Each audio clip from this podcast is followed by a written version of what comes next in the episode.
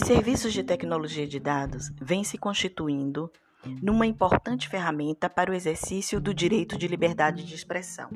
A pandemia modificou a relação das pessoas com as empresas prestadoras desse serviço. A oferta de produtos até então pagos foi intensificada, mas agora de forma gratuita. Que serviços são esses? Como eles funcionam? Qual o custo oculto?